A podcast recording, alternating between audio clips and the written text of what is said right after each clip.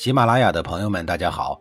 告诉大家一个好消息，除了音频以外，我最近开始以视频的方式为大家讲历史，内容也不再局限于中国古代史，而是涵盖人文、社会、西方历史等等，还包括对一些经典童话人物、历史人物进行全新解读。欢迎大家在微信视频号里搜索“志明侃历史”，同志的志，光明的明，调侃的侃，历史故事的历史，我在视频里等你。上一集里，我说到了晋厉公大惊失色，赶紧把栾书叫过来求证的事儿。得到了可能性的答复以后，晋厉公赶紧招来亲信党羽，要商量怎么干掉细致。小舅子胥童提议说：“如果要下手，就得把三系一网打尽，斩草除根；否则的话，讨伐细致，细齐、细抽受到了波及。”必然会救援细致。三系家族很大，关系错综复杂，利益盘根错节，和其他的国民与大夫之间积怨又太多，因此啊，讨伐三系所受到的阻力应该不会太大。想到这儿，晋厉公命令胥童、伊阳武、常于交带领八百名甲士前往西氏宅邸。三系听到国君即将发难于自己。却愚忠的不做抵抗，等着被砍头。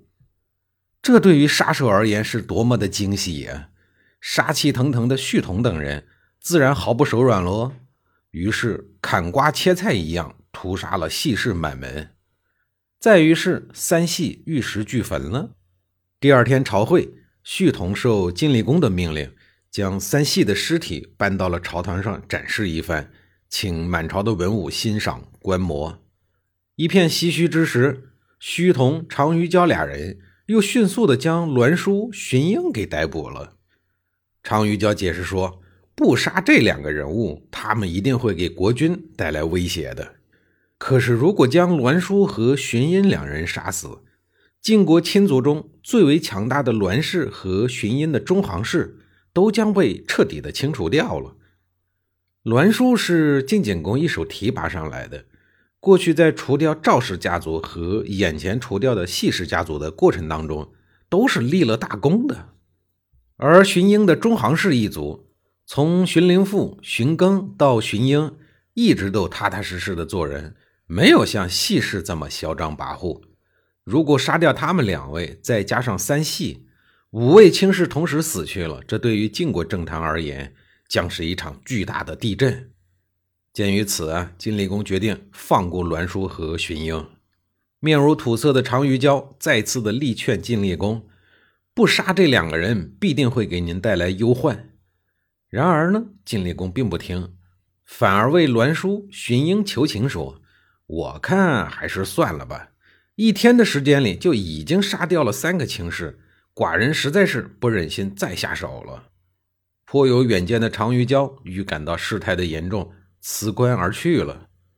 为了勉励栾书、荀英，晋理公还亲自的告诉俩人说：“这是误会，误会。寡人讨伐细氏，今天细氏已经伏法了，而您两位呢，都是国之栋梁，不要把被劫持当作是耻辱，你们就各负其位吧。”栾书、荀英二人俯首叩拜说：“君侯您讨伐有罪之臣，却赦免我们一死，这是君侯您的恩典。”我们就是肝脑涂地，也不敢忘记君侯的大恩大德呀。栾书、荀英二人战战兢兢地退出了。这一次朝会是栾书他老人家漫长的这一辈子都没有遭遇过的。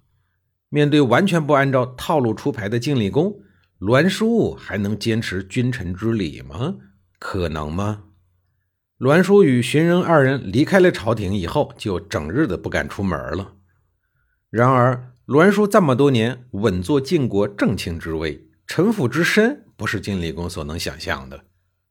栾书配合晋国公室灭赵氏和三系家族，不过是想借刀杀人，但是这一次差点送了自己老命的经历，让栾书突然意识到，这原本就不是家族之间的斗争，而是王室与卿氏家族之间的权力斗争。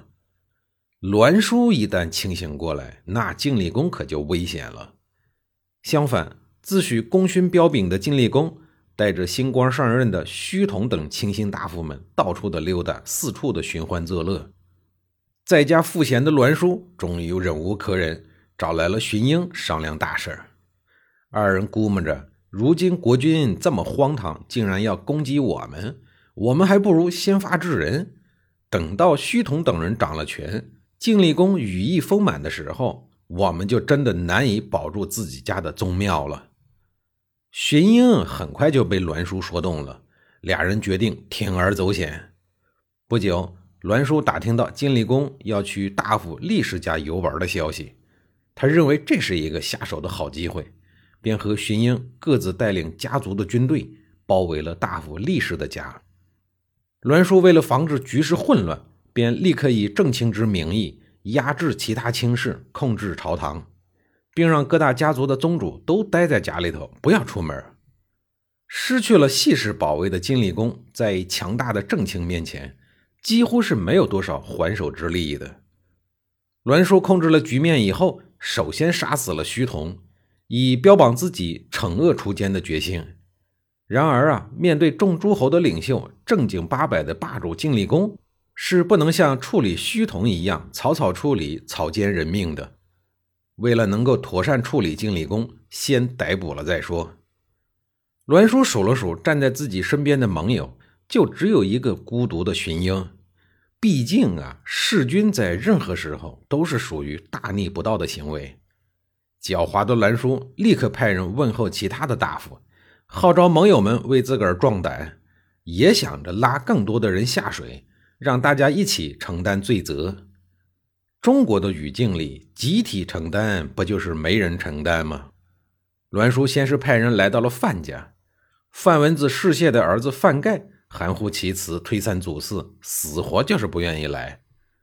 栾书又派人去问韩厥，韩厥本来就对栾书近些年的卑劣行径十分的不满。他义正言辞地说：“杀死一头老牛，尚且没有人敢擅自做主，更何况你们今天要杀的人是个国君呢？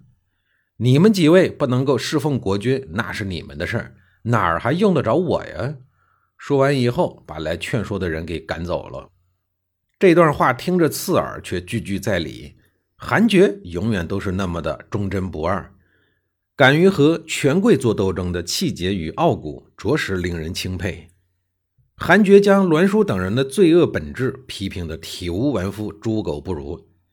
后来弄得荀英恼羞成怒，暴跳如雷，几次要准备派军队去攻打韩厥。还是栾书沉着老练，他说：“咱们现在是骑虎难下，还是不要再招惹韩厥了。他比我们更得民心。如果他以忠君之名，”号召其他的大夫、民众来攻打我们，我们是无法抵挡的。您还是不要再添乱了。听了这话，荀英呢也只能作罢。栾书十分诚挚、热情地邀请其他大夫们一起来过一把百年不遇的杀国君的瘾，却遭到了惨不忍睹的现实。没办法，栾书只能一条道走到黑，以免夜长梦多。公元前五七三年春。栾书已经确定了下一任国君的人选，这就意味着晋厉公的生命必须结束。经过栾书、荀英以及一群亲信的密谋，杀死晋厉公这一使命交给荀英的族人程华去完成。正月初四，栾书郑重地对外宣布：“我们的国君崩了。”这时候，栾书在面对一个已经死去的国君。他的阴险与残忍以别具一格的形式表现得淋漓尽致。栾书把晋厉公的尸体用一辆车子送葬，草草地埋葬于义城的东门外，还上了一个为“厉”的谥号，“厉”就是暴君的意思。可怜的一代霸主晋厉公，最后竟然落了这么一个下场。有备无患是栾书一贯的稳重与从政方针。就在囚禁晋厉公的同时，栾书已经快马加鞭地派荀英、释防前往周王室的洛阳，盈利晋厉公的侄子公子周。这等好事儿，公子周自然高兴地接受了。最后和荀英、释防一同踏上了回国的旅途。下一集里，我给您开讲公子周，也就是少年霸主晋悼公的事儿。